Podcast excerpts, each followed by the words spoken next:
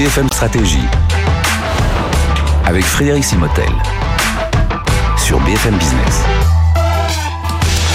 Bienvenue dans cette nouvelle session de BFM Stratégie. On va parler de data et d'intelligence artificielle, mais appliquée au monde des assurances. Quelle source d'avantage justement pour euh, rester compétitif quand on est assureur Et on va en parler avec euh, Charles-Antoine Vallard. Bonjour. Bonjour Frédéric. Charles-Antoine, merci d'être avec nous. Vous êtes directeur associé en charge de l'assurance en France et ça tombe bien, on va en parler. Membre du BCGX, l'entité tech euh, du BCG. Alors collecter, analyser des données, ça on sait, les assureurs savent le faire.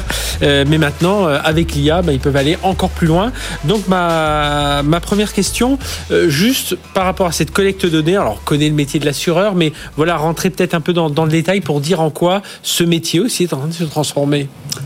Bah, le métier de l'assurance, c'est d'abord un métier de gestion des risques. Et donc, gérer les risques, c'est être capable de, de mesurer un peu les, les risques auxquels nos, les assurés sont exposés. Et donc, il faut pouvoir effectivement collecter des données, pouvoir les analyser, les traiter et en tirer un tarif et de, estimer un, un, un prix et une, une, gestion des sinistres. Et, et donc, oui, allez-y, pardon. Non, non, non. Et donc, à la fin, euh, pour les assureurs, la data, c'est finalement c'est le carburant qui permet de faire son métier proprement. Mais justement, alors c'est le carburant, c'est ce que j'allais vous dire. C'est le carburant depuis un moment. Euh, alors, qu'est-ce qui fait, qu'est-ce qui est en train de changer? Alors, on sait bien, il y a encore plus de données, on sait mieux les analyser, etc. Mais, mais qu'est-ce qui fait qu'aujourd'hui, vraiment, euh, il y a, c'est en train de changer la donne complètement pour les assureurs alors moi j'ai un chiffre qui m'impressionne euh, avec tous les clients que je travaille dans le cadre de leur prochain plan stratégique. L'impact potentiel de la data et son utilisation à l'échelle, c'est potentiellement 15% de résultats supplémentaires dans les trois prochaines années. Et effectivement parce que ce carburant il est extrêmement disponible, il y a une explosion de données disponibles, mais il y a aussi une explosion aussi de la capacité de traiter ces données et mhm. de les analyser. Et donc, ce qu'on voit, c'est que c'est potentiellement un, un facteur d'avantage compétitif très fort dans la distribution, on sait effectivement euh, à quels assurés euh, s'adresser, quels produits, quelles solutions leur proposer et à quel moment et à quels arguments aller les aller Ça, c'est ça, l'usage concret de la data, c'est ça. C'est-à-dire, je, je, je, suis un assuré, on va mieux calculer mon risque, voilà, on va aller un peu plus en détail sur euh, toutes mes données et me faire une offre plus précise. Alors, à moi, puis a des entreprises aussi, bien entendu. Ah bah, complètement, en fait. Et il y a presque un paradoxe, c'est que le risque va être de plus en plus précis. Et donc, le risque, c'était au départ pour essayer de, de finalement d'aider les les chanceux versus les malchanceux, je dirais, c'est-à-dire que finalement ce sont les primes des chanceux qui payent pour les sinistres des malchanceux. Mais si vous alliez jusqu'au bout et que vous connaissiez exactement finalement votre risque propre, l'aléa assurantiel peut potentiellement disparaître, mhm. et même le, principe même de l'assurance à ce moment-là disparaît, parce que si vous savez exactement ce que vous allez euh, être exposé en termes de risque, mhm. bah, soit vous avez beaucoup de sinistres et plus aucun assureur va vouloir vous assurer, soit vous êtes peu exposé au risque et donc vous allez considérer que la proposition qui vous est faite par un assureur finalement n'est pas n'est pas très pertinente pour vous. Donc ça veut dire davantage de alors il peut y avoir davantage de productivité commerciale pour l'assureur et puis pour l'assuré ça peut être des économies ou alors à un, moment peut-être qu'on est un peu plus à risque sur un, certain endroit et on serait moins bien indemnisé. Là dit là vous êtes vraiment à risque, vaut mieux changer. Il y a deux avantages pour les assurés hein, finalement de cette révolution. Le premier c'est que vous avez une meilleure connaissance de ce à quoi vous êtes exposé. Les assureurs, ils travaillent. Ils sont en train d'aider les assurés à avancer dans le domaine de la prévention. Mhm. C'est-à-dire que souvent les assureurs ils intervenaient après, c'est-à-dire une fois que le sinistre arrive, avec beaucoup de données, vous pouvez faire effectivement beaucoup de prévention vis-à-vis des, des, assurés. Vous l'avez peut-être reçu lors des derniers événements climatiques. Moi j'ai reçu à titre personnel finalement des SMS en me disant bah va ranger ta voiture. Oui, c'est ça. Attention. Attention. Euh, fermez bien vos fenêtres. Mettez, les volets. Exactement. Et le, et le, le deuxième avantage, c'est qu'effectivement, vous êtes euh, de plus en plus certain d'avoir une assurance qui correspond à votre juste besoin et que vous ne mhm. soyez pas ni surassuré ni, sur, ni sous-assuré. Mais ça pourrait remettre en cause un peu tout l'ensemble du système assurantiel. Là. Alors, on voit bien dans les, grands, dans les grandes lignes, non, puisqu'on continue à assurer les risques. Mais plus en détail, si on commence à rentrer presque individu par individu ou entreprise par entreprise. Euh, oui et non. Euh, oui, parce que enfin, les grands assureurs, ceux qui sont là depuis des centaines d'années, ils ont accumulé un nombre de cas de figure, de paramètres qui leur permet d'être déjà extrêmement précis. Si on prend l'exemple de votre assurance automobile, il y a euh, sur les assureurs les plus sophistiqués des centaines de paramètres qui interviennent dans le tarif qui vous est proposé, qui est mhm. fonction de votre âge, depuis combien de temps vous conduisez, où conduisez-vous, quelle est votre voiture. Et donc on voit bien qu'on est déjà arrivé à un certain niveau de précision mhm. qui fait que l'aléa, il est, il, est, il est très bien maîtrisé. Et donc sur des lignes de métier assez matures, c'est presque une avance de trésorerie l'assurance hein, dans, le monde, ah dans le monde euh, occidental. Maintenant, avec l'explosion des données et la digitalisation du monde, il y a beaucoup de choses qui ne sont pas faites. Les données comportementales ne sont pas intégrées Mhm. Les données... quand on, comment, si je reste sur le modèle de la conduite, c'est la voiture, la voiture connectée, tout ça qui va remonter davantage de. de, Exactement, la façon dont vous conduisez, comment est-ce que vous accélérez, pas accélérez, vous êtes nerveux. Euh, et où, êtes-vous en temps réel? Est-ce qu'il y a un mhm. accident là où vous êtes en train de passer? Donc on peut imaginer une logique qui était une logique très historique et statique et une logique beaucoup plus en temps réel. Et donc ça, c'est quelque chose d'assez fondamental. Et puis le traitement, parce que l'autre explosion qu'on voit aujourd'hui, qu'on ne voyait pas quelques années, c'était que ces données-là, on n'était pas en capacité de les traiter. Mhm. Il y a des puissances de calcul qui sont euh, qui n'étaient pas disponibles avant ou alors à des coûts prohibitifs. Et puis il y a aussi maintenant des technologies algorithmiques qui permettent de tirer des des, des SOAT ou des insights par rapport à ces données qu'on ne savait pas faire auparavant. Est-ce qu'on nous vendait il y a quelques années en disant on va, tout savoir de vous Mais oui, on n'avait pas la capacité de calcul justement de, faire ça. Alors aujourd'hui, avec euh, l'essor de ces nouvelles technologies, de l'intelligence artificielle, est-ce que justement on est en train, enfin les assureurs que vous côtoyez au, quotidien, Charles-Antoine Vallard euh, avec le BCG, euh, on est en train de revoir un peu tout, tout le système? Complètement. Alors, pas tous. Je dirais qu'il y a un petit paradoxe. Vous avez peut-être vu dans une des dernières études BCG qu'on a sorties, mhm. on a vu à la fois que 90% des dirigeants mettent l'IA et l'utilisation de la donnée dans le top 3 de leurs priorités. Et en même temps, 90% nous disent D'accord, mais on va rester un petit peu attentifs. On a un peu des doutes de voir les résultats. On attend les premiers résultats, mais bon. Et, donc, on voit trois groupes. On voit un groupe, 10% euh, d'entreprises, très surreprésenté d'ailleurs aux États-Unis, qui, elles, investissent beaucoup, mettent beaucoup de ressources, et la stratégie, c'est quand même l'allocation de vos ressources, et qui mhm. décident soit de créer des équipes, soit de créer des technologies en interne, soit pour celles qui pensent plutôt s'appuyer sur des startups ou des acteurs de la tech, euh, font des partenariats avec elles pour intégrer assez vite ces technologies dans leur processus métier. Vous en avez 80%, c'est la grosse majorité qui, elle, expérimente de ci, de là, mais finalement, on en reste assez peu. Euh, euh, on a assez peu d'impact parce qu'on reste assez peu du domaine de l'expérimentation.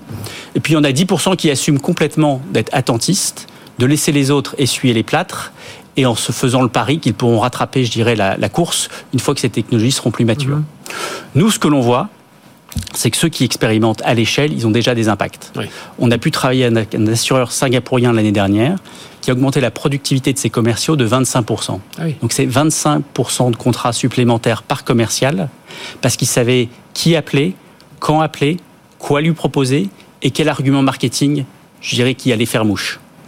Encore plus récemment, dans des centres d'appel et des centres de relations clients, on a pu expérimenter à l'échelle là des, la nouvelle technologie d'IA générative, mhm. où là, vous avez dans ces centres d'appel beaucoup parfois d'intérimaires ou de très jeunes. Il y a des pics pendant l'été où vous avez beaucoup d'accidents, il, ah il, faut, il faut embaucher beaucoup de CDD. Et là, vous pouvez effectivement euh, les aider avec euh, ces, technologies d'IA générative qui leur permettent de rechercher plus rapidement des documents, de faire des premiers niveaux de réponse. Mhm. Et là, ça voit, on voit que ça peut apporter des gains de productivité de l'ordre de 20 à 30 dans ces équipes. donc un, vrai gain, euh, un, vrai gain apporté. Euh, alors il y a une complexité hein, dans tout ça technologique, organisationnel, euh, mais on est dans le monde de l'assurance, c'est très régulé. Alors on sait que côté IA, on entend parler de l'IA Act. Alors voilà, l'IA on essaie de la réguler, mais dans le monde de l'assurance c'est très régulé. Est-ce qu'à un moment il va pas y avoir un, point de friction entre la régulation et ce que l'on peut faire avec l'IA et, et les datas justement? Bon, alors, la première chose, c'est que je pense que c'est une bonne chose que l'assurance soit régulée. Parce que l'assurance a, un objectif sociétal et donc ça protège les individus. On n'a on pas le droit de faire de tarifs différenciés. Mhm. Euh, et je prends cet exemple suivant le sexe, alors qu'on sait que les femmes ont beaucoup moins d'accidents que les hommes. Donc elles auraient, elles auraient le droit à avoir finalement des tarifs euh, beaucoup moins importants que le vôtre ou le mien. Hein. Mais, mais, mais, bon, donc il y a une certaine régulation parce que c'est un, objet un peu sociétal. Et donc, euh, les assureurs, ils sont obligés d'avoir une perspective sur ce sujet parce que s'ils n'ont pas de perspective, la réglementation, elle va se faire sans eux, et donc va complètement bouleverser le champ concurrentiel et ce qui sera possible de faire ou pas possible de faire, et avec des conséquences sur leur modèle économique et sur leur performance massive. Donc euh, nous, on, on, incite et on aide beaucoup nos clients à le faire. On a lancé avec le BCG d'ailleurs une, une initiative en collaboration avec euh, L'Oréal, Malakoff Humanis et Orange pour l'IA responsable qui permet de monter en termes de pratique comment construisez-vous vos, algorithmes, comment vous assurez la, la transparence, transparence tout ça de manière, j'irais, être euh, force de proposition pour pouvoir intégrer au mieux ce que la réglementation est en train de, de développer. Donc il faut, il faut vraiment conserver un œil sur cette partie régulation. Euh, alors est-ce que vous l'avez dit hein, tout à l'heure, euh, 10% se lancent, 80%, et puis il y en a 10% qui sont un peu, un peu attentistes ou qui un peu, un peu followers. Euh, justement, il y, a un domaine compétitif aujourd'hui par rapport à ce, bah, c'est très compétitif d'ailleurs, très concurrentiel, ce niveau des assurances. Et alors, il y a certains qui possèdent bien la donnée, qui a une vraie maturité sur la data. On imagine que eux ont une vraie avance là, et plus on est mature sur la data, mieux on la possède, mieux on l'analyse, plus on, bah, on, sera performant. Bah, là, on reprend même un champ un peu, un peu de recul sur l'enjeu stratégique lié à cette révolution qui est en cours. Parce que les assureurs, ils faisaient leur avantage compétitif sur l'historique de données qu'ils ont pu accumuler dans le temps, et puis sur leur taille, puisqu'ils sont capables de mutualiser finalement une information. Et donc vous imaginez qu'un tout petit assureur, s'il se mhm. prend ah trois énormes sinistres, il est tout de ah suite pas très très bien. Mais là, sur les deux dimensions qui sont la puissance de calcul et encore plus l'accès à la donnée, en réalité, ils ne l'ont pas la nouvelle donnée. Elle appartient aux acteurs de la tech, mhm. au retail, On parlait de la voiture aux banques, tout à l'heure, à la voiture autonome.